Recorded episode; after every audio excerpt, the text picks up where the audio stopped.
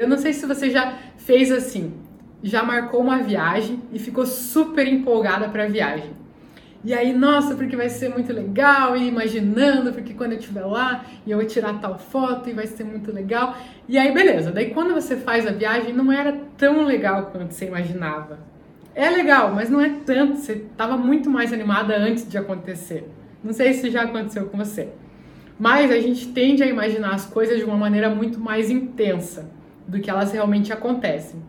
E isso também acontece para as coisas ruins. Então a gente fica imaginando assim, sofrendo por antecedência.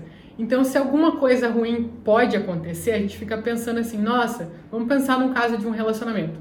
Nossa, se o meu namoro acabar, eu vou morrer, porque eu não aguento ficar sem ele, sem ela, porque eu vou ficar em depressão, porque eu nunca vou superar, eu nunca vou conseguir amar ninguém, eu fico com falta de ar só de pensar, meu chão cai e não sei o quê, porque e na verdade, eu tenho uma coisa para te contar, que assim como a viagem que você imaginava que ia ser muito melhor, o sofrimento, ele também não vai ser tão grande quanto você imagina. A gente superestima o quanto as coisas podem nos afetar. A gente superestima o poder que as coisas têm sobre nós, o quanto elas vão durar. Nossa, eu nunca vou superar o fim do meu relacionamento.